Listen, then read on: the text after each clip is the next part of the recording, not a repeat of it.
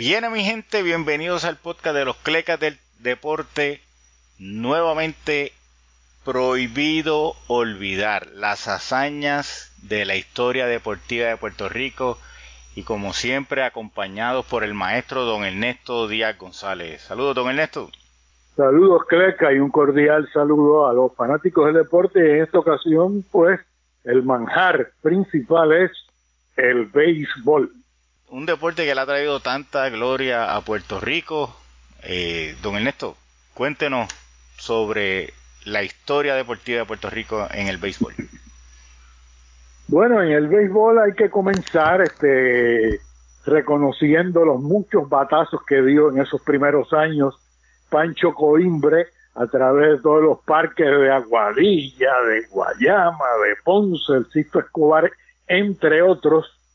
Luego, el reconocimiento a los dos puertorriqueños que fueron los primeros en llegar al béisbol de las mayores, el lanzador Irán Bison en el año 1942, donde logró ganar tanto en la Liga Nacional para los Cachorros de Chicago como en la Liga Americana para las Medias Blancas de Chicago. Y el Jíbaro Olmo que subió a las mayores en el 1943, bateando para 281 y 39 bambinazos con el equipo de los Dodgers de Brooklyn. Juega y entonces los hermanos Palafox en México tratan de hacer una liga de béisbol profesional para competir con las grandes ligas y el Jíbaro Olmo da el salto a la liga mexicana está en México por espacio de dos años y vuelve y regresa al béisbol de los Estados Unidos y vuelve a jugar en el predio central de los esquivadores de Brooklyn. Bueno, y estas son etapas donde el béisbol está altamente segregado, eh, no, las oportunidades no son como las que existen hoy en día, así que estos logros eh, todavía más grandes eh, de, lo, de, lo que, de lo que aparentan con simplemente ver los números, ¿verdad, don Ernesto? Efectivamente, eh, el hándicap para el pelotero de la raza de color y el latinoamericano era muy, muy, muy alto, pero se sobrepusieron.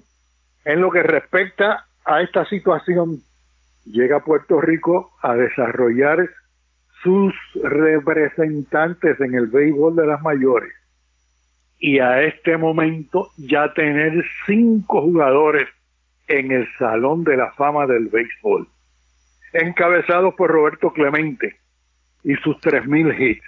Roberto Clemente, un jugador cinco estrellas, tremendo fideador de canastas en el bosque de la derecha, que lo aprendió del jíbaro Olmo cuando Olmo estaba ya en los últimos días de su carrera militando al igual que Roberto en los cangrejeros de Santurce. El brazo de Clemente, no solamente un brazo poderoso, sino que un brazo de perfección, donde ponía el ojo, ahí iba la pelota, su corrido de bases, su inteligencia en el juego, su bateo constante y sonante para llegar a 3.000 hits en el béisbol de las mayores. Siguiendo con Roberto Clemente, pues también Hall of Famers, unos más temprano, otros después, Orlando Cepeda, primera base, Poch Rodríguez, receptor, Roberto Alomar, segunda base, y como bateador designado, Edgar Martínez.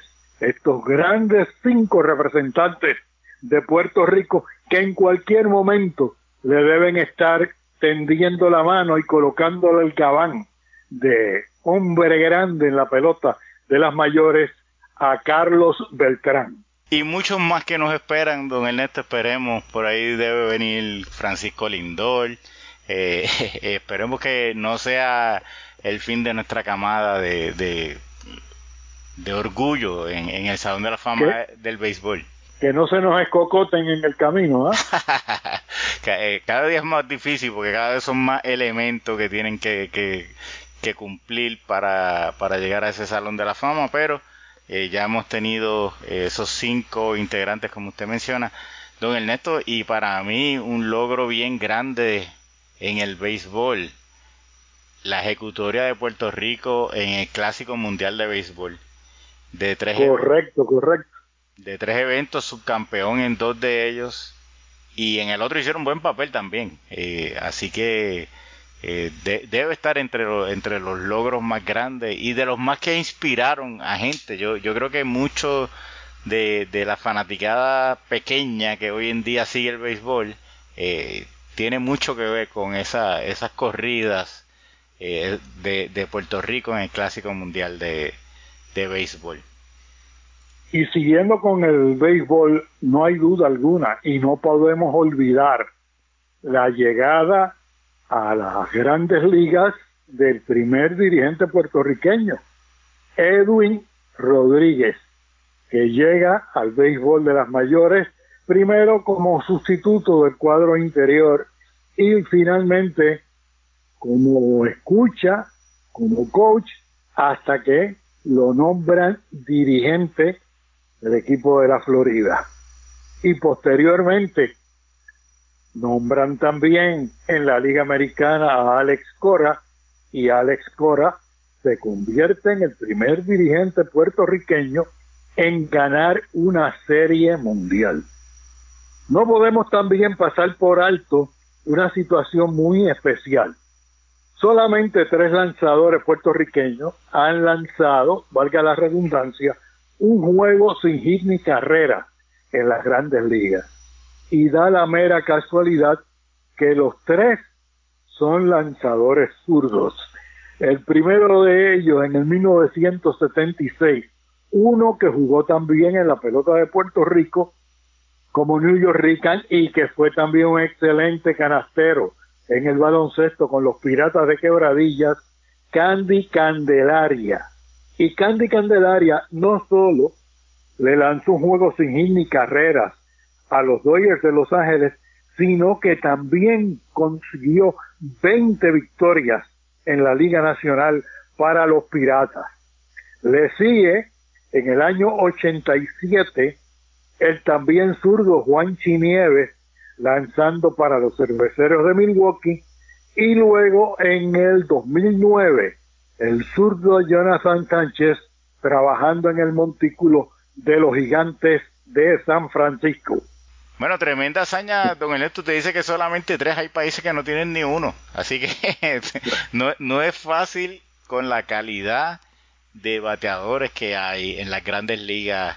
Eh, dar una blanqueada, muchísimo más difícil es dar un juego sin hit ni carrera. Y tenemos esos tres. Eh, eh, definitivamente otro logro del béisbol en Puerto Rico. Don Ernesto, y bueno, y dejando, dejando el béisbol a un lado, ¿qué tú crees si nos vamos al atletismo, donde Puerto Rico siempre ha tenido muy buenas representaciones? Sí, don Ernesto, ahí eh, desde de, tiempos de antes hasta tiempos recientes siempre ha habido, aunque sea una figura que es la que nos da esperanza en ese deporte y, háblenos de lo más sobresaliente en la historia deportiva de Puerto Rico en el atletismo. Bueno, vamos a empezar con Peco González. Peco González gana el maratón en el 1982 en los Centroamericanos de La Habana, Cuba, y repite en el 1983 en los Panamericanos de Caracas convirtiéndose al ganar el maratón en Caracas en el primer medallista de oro en Panamericanos atletismo para Puerto Rico. Hablando también de otros grandes representantes en el mundo del atletismo, tenemos a Javier Coulson. Javier arribó en tercera posición y conquistó medalla de bronce en el 2012 en las Olimpiadas de Londres, 400 metros con vallas intermedias.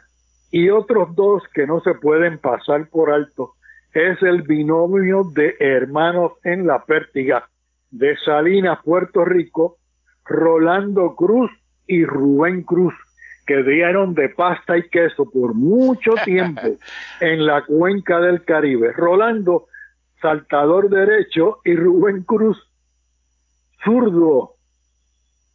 Uh, eso es raro, ¿verdad? De que, que eh, normalmente estos deportes de salto tienen, tienen una trayectoria que, que, uno la asocia con, con derecho, ¿verdad? Y un zurdo, la técnica debe ser completamente diferente, pero si usted quiere saber de historia, ahí están los dos eh, exponentes mejores de, de, esa modalidad en Puerto Rico.